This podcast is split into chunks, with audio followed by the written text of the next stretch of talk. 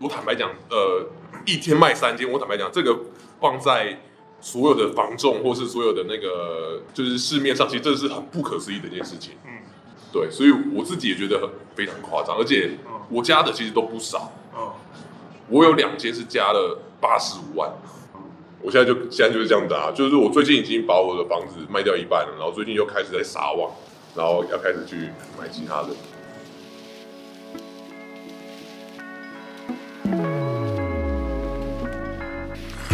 你好，欢迎收听由独立媒体报道者直播的 Podcast 节目《The Real Story》，我是宛如，在这里我们透过记者和当事人的声音，告诉你世界上正在发生的重要事情。今天要谈什么重要的事呢？要谈买房子这件事。可能我们在听这一集节目的人，这一辈子买了一栋房子，或者是一间房子、一个单位的房子。但是呢，也有很多人可能是在听我们节目的时候，到现在还在努力，还没有买房。这个话题，我相信很多今天在听的人应该会心有戚戚焉。所以，我们这一集呢，要带着大家去买房跟看房。那要去哪里看呢？要去台南，为什么？因为现在的台南已经晋升为二零二一年全台湾房价涨幅最高的城市。我想啊，这个高房价在台湾不是新闻了，但是房价到底是怎么炒起来的？还有呢，政府不是一直在说要打炒房吗？但是为什么我们看到这些相关的政策，呃，只是听，但是一直看不到呢？那建商和利益团体在其中又扮演什么样的角色？在今天呢，我们要邀请到报道者的记者孔德莲来谈一谈他最近所出刊的一篇报道，而这篇报道在刊出之后受到了广大的回响啊。德莲你好，大家好。好，其实我们如果是报道者的忠实读者的话，你会看到德联的报道，其实常常带我们进入一些正在发生，但我们不太知道到底是如何运作的一些社会面向。像之前呢，德联你报道过线上博弈或者是网络舆论战嘛？那这一次我们这是要看到最近几年台南房地产市场怎么样掀起一个翻天地覆的变化。但是在跟德联做访问之前，我要先问我旁边的。到现在还没买房的美少女 婉珍，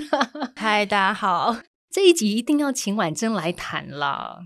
刚刚我们在录音之前，就是有聊了一下德联的报道跟他的观察。然后，身为一个从十八岁就来台北念书，所以我也算是在台北住了十到十二年的北漂族。当然，到这几年工作比较稳定之后，就会想说：哇，与其每个月这样付房租，那是不是可以试试看自己买个房呢？但一看之下，就会发现：哇，真的是买不起哎。反正其实你也也有努力的去看房子的经验，对不对？对，因为就会想说，哎，不看只听别人讲，好像没有那个实际的感觉。而且，因为有时候你要透过跟房仲沟通来磨练一些你的实战经验嘛，所以我就有看过几次房。那有很多问题也是我今天很想要请教德联的。比如说，我曾经有一次的看房经验是，就是我都已经去到这个社区的。隔一条巷子的，可能转过去五分钟就到那个社区。结果我的房仲就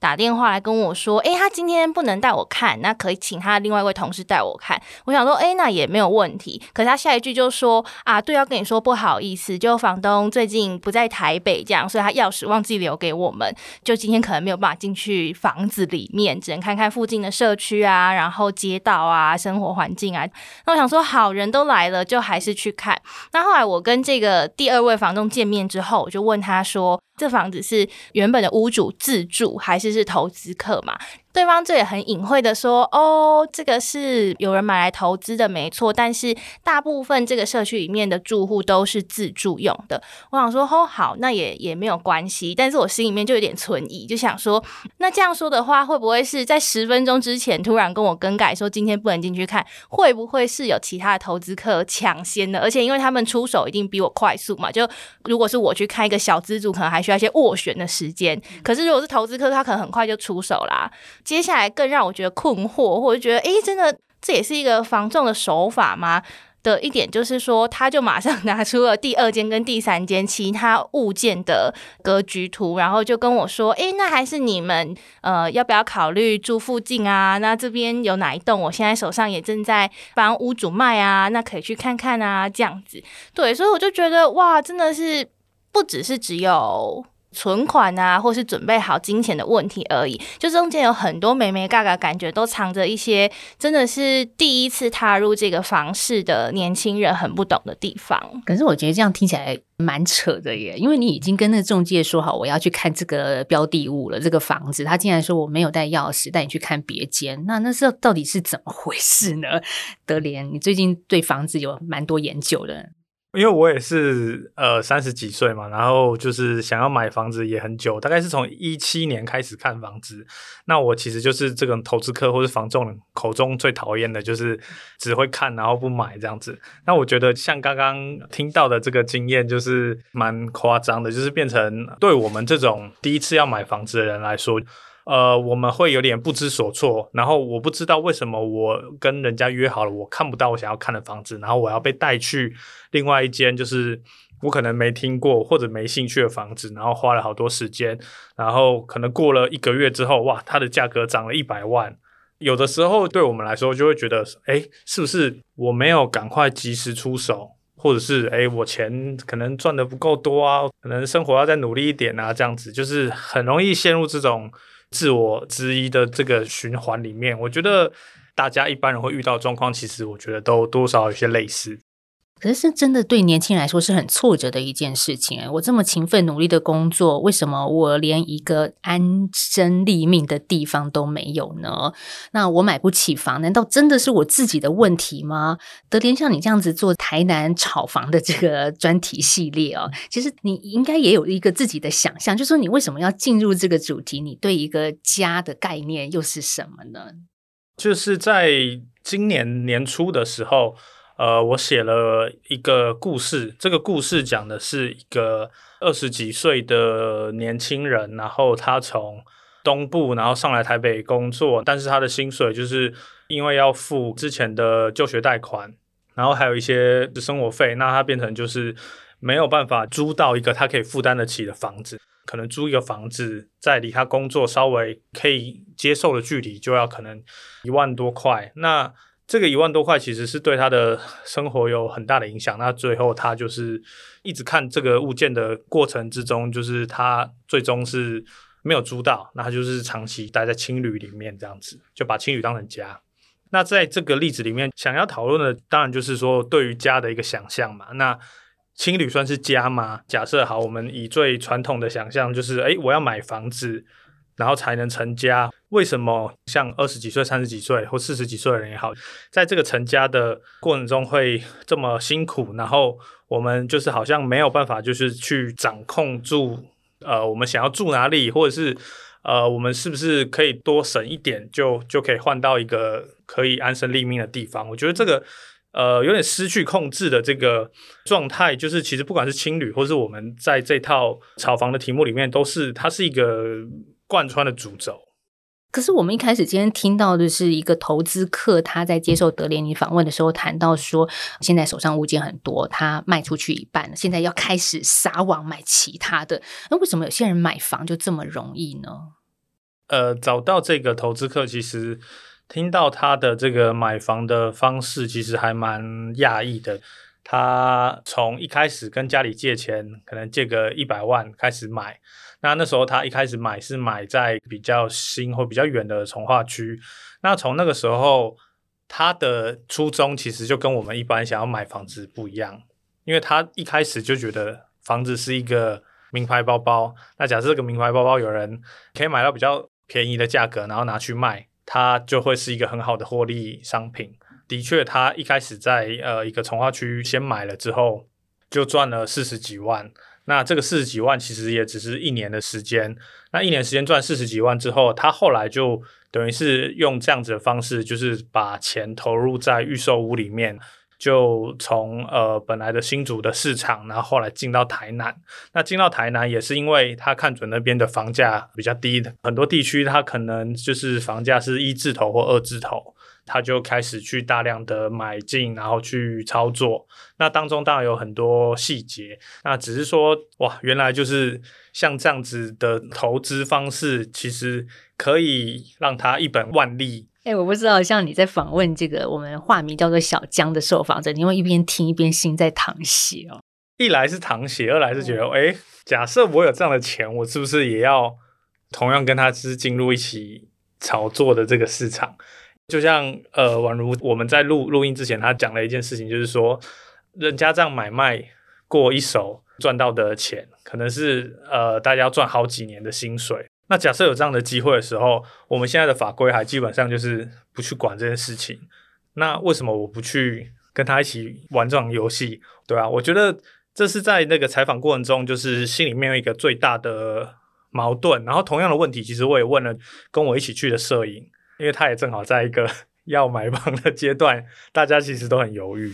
真的。嗯，像我们都是大多数是自住居多啦，就是一个小家庭嘛，要成家。但是我也看到一个数据哦，在台湾大概一壳瓜牛，就是有一个小家的台湾总户数是百分之六十的人，这些人其实是换不起房子的。那百分之二十是无壳瓜牛，他们买不起房子。另外还有百分之二十的人是既得利益者，也就是我们刚刚谈到的，可能不断的在转手换屋卖屋，然后在里面获利。的这一群人，所以呢，如果扣除这个百分之二十既得利益者之外，剩下八成的我们，其实大多数都是叫做什么受害者。那如果我们这样说，诶，譬如说婉珍，你家在南部嘛，那在台北买不起房，然后租房又这么贵，那你回南部总可以吧？你会不会有这样子的一个想象呢？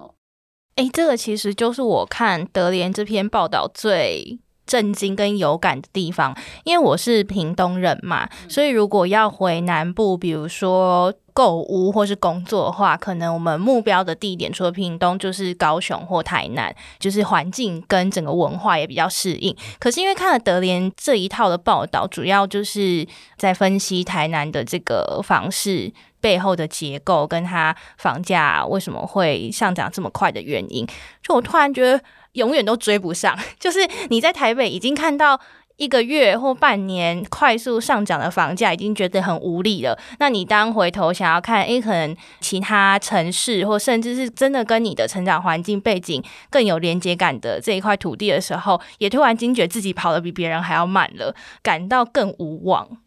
就是像这次我们看到台南的状况，其实是因为。就内政部自己的统计，就是有看到很明显的，在一九年以来有两到三成的涨幅嘛，那蛮惊人的。因为我过去就是也常去台南，因为我在嘉义念书，然后很多朋友都是台南人，然后他们住的家里都是透天一整栋这样子，那有去人家家里玩什么之类的。那那时候就觉得哇，台南是一个很好很舒服的城市。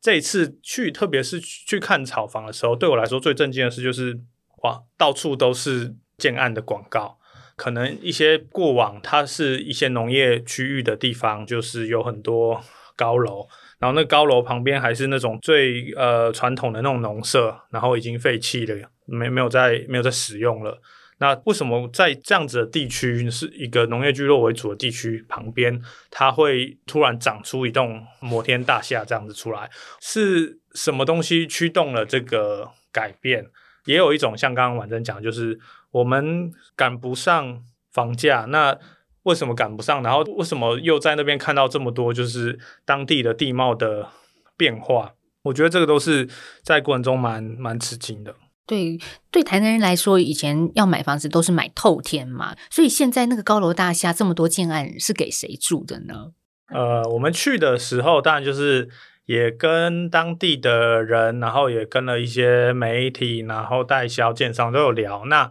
在那边当然就是最主要的客群是跟台积电有关系嘛，因为台积电在南科这边的扩厂，然后它包含就是三纳米跟五纳米制成的这个要要要出炉，预计会吸收很多的员工，那他们需要地方住。那其实南科周遭这几个区域就涌现了大量的需求。呃，在这个需求的同时，也也有大量的建案就是跟着盖起来，所以他们主轴还是是瞄准这些呃未来的科技新贵。所以在一九九五年南部科学工业园区设立之后，就带了很多的人进去，在这个过去我们说的可能是农一些农业的村落。你在实地采访里头也看到，甚至在台南的善化区有一个叫做台积村的，因为很多台积电的员工就住在那里。这是不是也因此会带动一些在地的房价需求？各式各样的小家庭就在那边成立了，让台南这个地方善化村它的地貌整个改变了。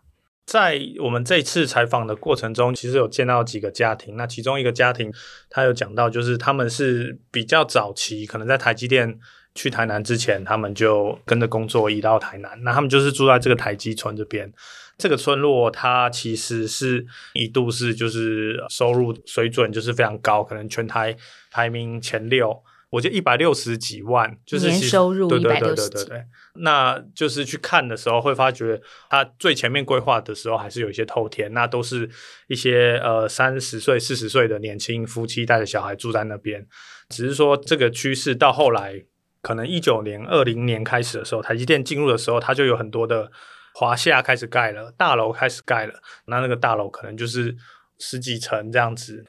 那有这样子的人进来，因为他们在那边工作有家庭嘛，所以也有这样的需求。当然，投资客早就看到了。我觉得投资客永远都是先一步的，他们都会就觉得说，哇，跟着台积电买是送分题呀，台积电是护国神山呢，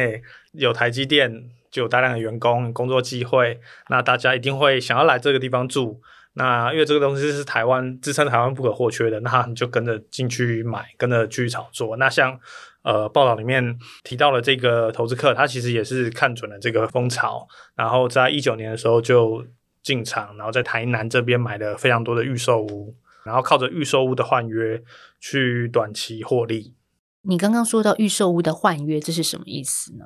主要的方式其实就是。比如说，我们买预售屋的时候，你可能去接待中心，然后人家跟你介绍，但是因为房子还没开始盖，那他可能会先用一个图样跟你解释，诶，我们未来的房子会长怎么样？呃，位在什么区段？然后附近会有接什么交通设施？那其实就是给你一个对这边的想象。如果你觉得 OK 的话，好，那你就签约，我们就走这个合约，销售合约这样子。那他所做的换约，其实就是他可能签第一手或第二手的合约，那再把这个合约加价，再把合约的名字换给别人。他其实有点像是买空卖空的感觉，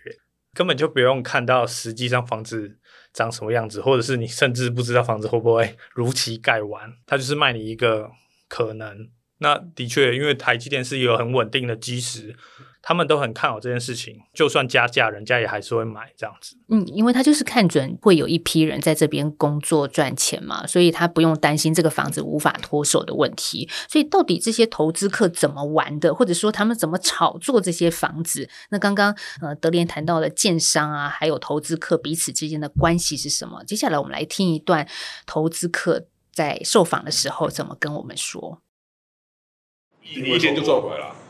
一间就赚回来了，一间就可能，你一间可能抓可以加六七十这样卖啊。可是一定是的，代销完全不用过手啊，什么都不用。重点是代销他根本不会介绍，嗯，因为他不需要介绍了，他今天已经有摆这边等着对，他后面已经有可以一次给你扫四五十间的投资客群的。我现在有今天下来，我就丢给投资客群，给他们去吃，然后我就净净赚四百有四五百万，然后我连群助理这样子，不用，就是丢给丢给我们的投资客的头。然后头再去分分货，投就是我们现在是一个一个就是产业链，他们就像是工厂，而我们就像是经销商，嗯啊，他们就弄有有货出来，我们经销商就去批货，把他的货拿过来，然后开始再分分给我们的下游，然后下游之后再开始卖到市场，就是就是现在已经都是这种供货模式，都是这样，所以为什么建商会去或是代销，他们会去养投资客，嗯，就是这样子啊，就是。怎么养？怎么养？就是你们都给给他们钱，然后他们给给房子，然后的消息会先给投资，对，他不会先，他们已经都是先给我们。比如说，好，我今天有一个好这个建案，准备要盖的时候，就会跟你们讲。对对，还没盖的时候，他就说我什么时候会卖啊？你们你们就可以开始去找找人。反正他要卖的时候，他就会他就会先联络你们这些投资客群，然后让你们就是知道说哦，你们开始要去找人头啊，谁要买，大家就开始集资集钱，准备好钱啊，一开案然后直接过来全扫，哦，开案当天晚销这样，对，真的是这样。之前就很多啊。没啊，就是供货链嘛，大家都有钱赚，但没差我们喜欢，他也喜欢啊，我们就是互相配合。当你进入到投资客群的时候，就是当你们是已经开始族群结对的时候，哦。你们的力量就有这个力量了嘛，嗯就开始代销也会知道，哎，这批投资客他们会给钱。嗯，啊，所以代销也会去介绍代销，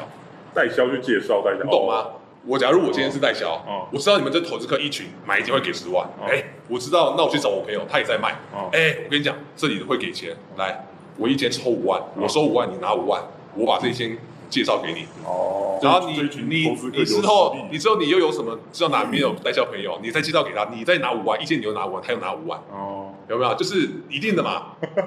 所以会很厉害，就是彼此代销会介绍代销，就是彼此建商会介绍建商的人，销售会介绍销售，嗯。他们会介绍说有投哪些投资客可以找，哦，对。这一团投资客，所以会变得市面上台市面上都是都是投资客群在在在买货，哦，对，买货在供货。所以所以自助客才这么难买，对不对？基本上对。好的案子。自助客为什么都永远买不到？嗯。就是因为一定是先给投资客群先吃掉，再去分货。好，自助客为什么永远买不到？婉珍，你有答案了吗？就是先给投资客群，再去分货，然后我们就是被分的那一群吗？哎、我其实听完之后有算是有蛮多困惑，但是也有蛮多解答。因为我去看过几次房子，那最常遇到状况当然都是，比如说视野比较好，或者是采光比较好的楼层或者是房型，都会先被买走嘛。那我现在听了之后，就是有获得解答，就他们可能就已经先被挑走了。然后另外一个困惑是说，刚刚这样听起来，就是投资客跟代销还有建商之间的这个关系跟连接非常重要，但显然就不是我们一般人都可以当投资客。比如说我我我想当，我就不知道要怎么样跟他们建立关系，那他们是怎么做到的？在采访过程中，就是听到一些他们的做法，包含我们实际上就是走到这个接待中心的时候，代销的人跟我们说，就是就是有一句话，我觉得还蛮印象深刻。他说：“哦，我们没有啊，我们就是先交朋友啊。那你看你要不要？你跟你同事哈、可能一起拿个五十万出来，先一起投资一户。那你买了之后 OK 嘛，我们就来交朋友啊。那因为买一户，我要付给这个代销十万块现金的回馈。那他的意思就是说，好，那我们就是用钱交朋友。那我觉得就是他们怎么成为投资客过程，他可能当然会有很多的呃门路或消息，比如说在访问中的这个小江，因为他不是台南当地人，他一开始要进去台南也不是这么容易，因为呃，就像你要去攻打另外一个地方一样，那一定会有地头蛇嘛。那像他的做法就是，他找到了之前就是卖房子。把预售屋换约给他的人，那去问对方就说：“哎，为什么你有这么多房子可以可以卖？那我想要跟你学，然后我付钱给你，我付学费给你，好不好？”就用这样子，其实慢慢的去搭建他这个关系。就是用钱交朋友。那你那时候采访没有跟这个代销交朋友？我没钱啊，但我其实看到之前有一个报道，这是去年二零二一年十二月八号在台南发生的，就是一个预售屋在开卖之前，现场就出现将近三十位的民众，他们是漏夜排队，等到早上十点正式开卖的时候，接待中心就涌入上百人，大家是在抢房子，哎，的确是这样子，就是大家在抢房子，其实更多的是在抢这个它有涨价的可能。其实后来台南市政府有去稽查，那他们就是最后说是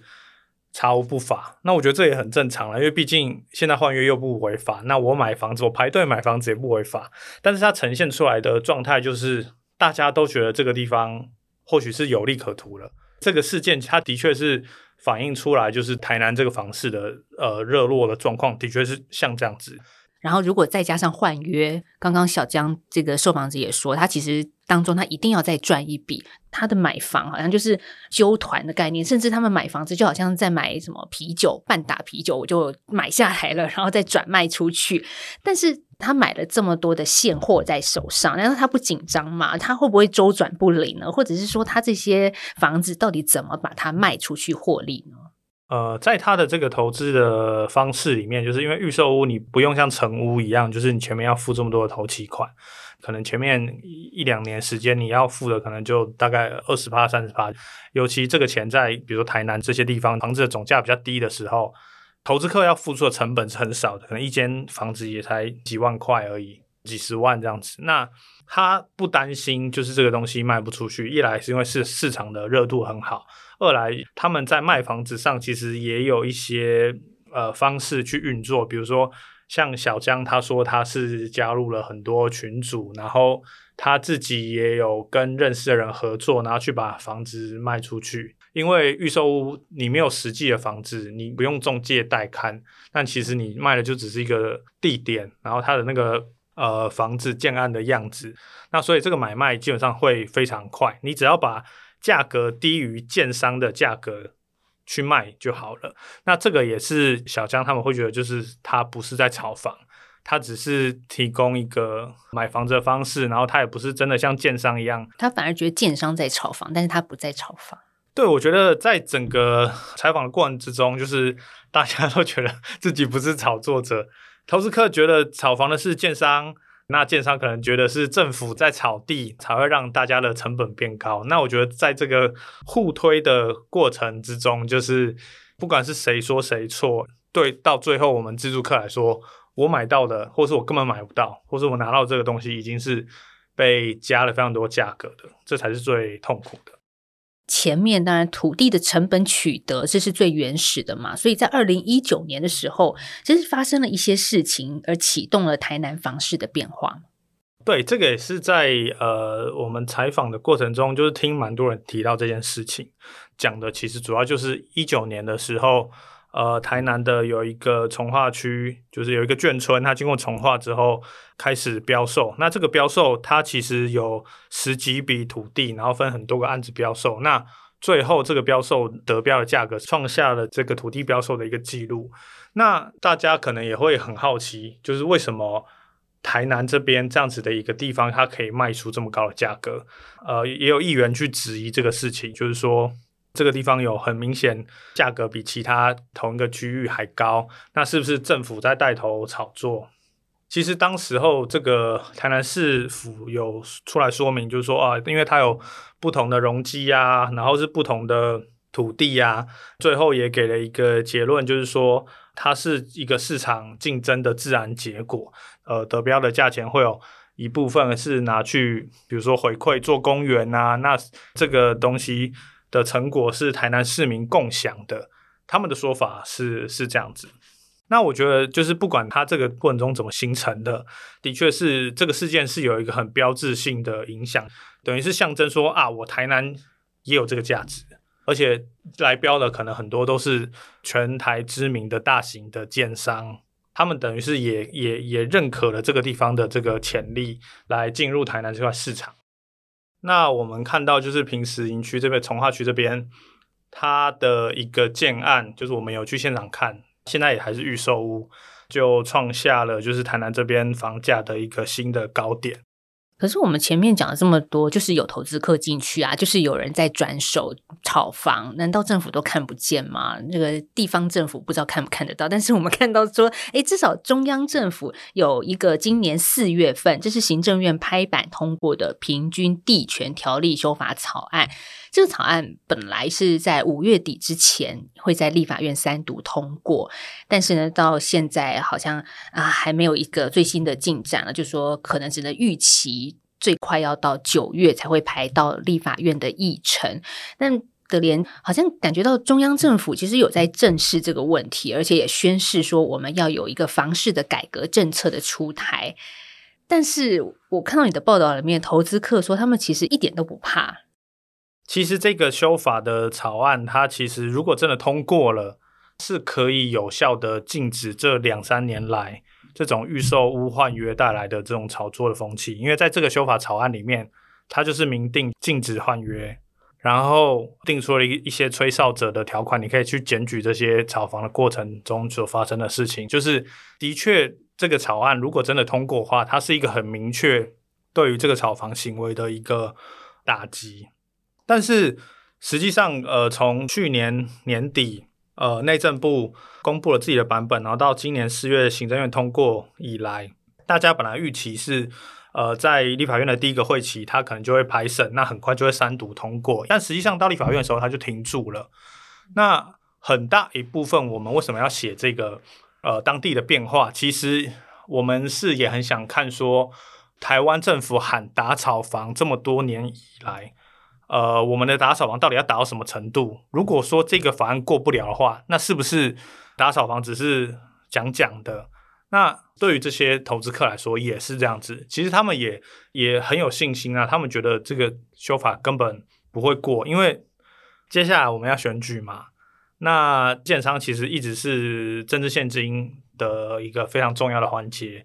那你说这个集体的利益会不会因为这样子的修法而被打破？大家都在怀疑这件事情，更不用说是投资客了。嗯，所以政府的喊打房的这个政策，它其实也是受制于一连串的利益结构，像建商啦，像投资客，所以立法委员或者是一些政府官员，他们本身也受到很大的压力。呃，因为这个这个题目有有另外一位共同参与的同事，那他的观察是这样子，他会觉得就是为什么这个呃打炒房的政策很不容易推行，是因为建商啊、代销啊这些，就是它是一个集体的庞大的利益团体，所以他们跟这个台湾的政治选举就是息息相关，在立法院这边要推行相关的政策的时候，其实很很常会遇到这些利益团体的游说跟介入，所以让我们的。这种政策从眼里到修法或者是执行的过程中，就是要经历非常长的时间。比如说，像二零一四年，其实中央就已经通过囤房税，就是非自住型的房子课比自住型房子还要高的这个税。那囤房税过是过了，可是下放到地方政府去执行的时候，怎么去定这个实际苛征的这个税率，其实也花了很长。一段时间，比如说台中、台南、高雄，要到去年才针对这个囤房税有有一个比较清楚的讨论。那二零一四年到现在已经八年了，这个政策到底有没有用？我觉得都是很值得我们就是持续关注下去。这的确是真的很值得继续来追踪下去的事情哦。特别我们看到，当房子成为少数人的投资商品的时候，全台湾的经济社会都会为这一场金钱游戏付出代价。所以，呃，像这样子的高房价，到底对我们的整体社会产业会带来什么样的一个影响呢？德联的确，像就是另外一个同事的观察，他也提到，就是说高房价对于这个都市的经济活力是。影响很大的，比如说地价一直涨啊，那你租金也要跟着涨啊。那租金跟着涨的状况之下，你小型的店家他可能就没有办法去负担得起这个租金。那可以负担这个租金的，一定是这个风险承担能力比较高的，比如说是连锁的或者比较大型的这个财团才租得起。对于我们整个呃。经济的活动来讲，那它很可能就是间接的推动了这种大型财团的运作。那我们本来想要看到更多元或者更创新的可能，它就会在这种呃高房价所产生的一个循环之中，去让呃整个台湾的经济或者是各种活动都受到一些负面影响。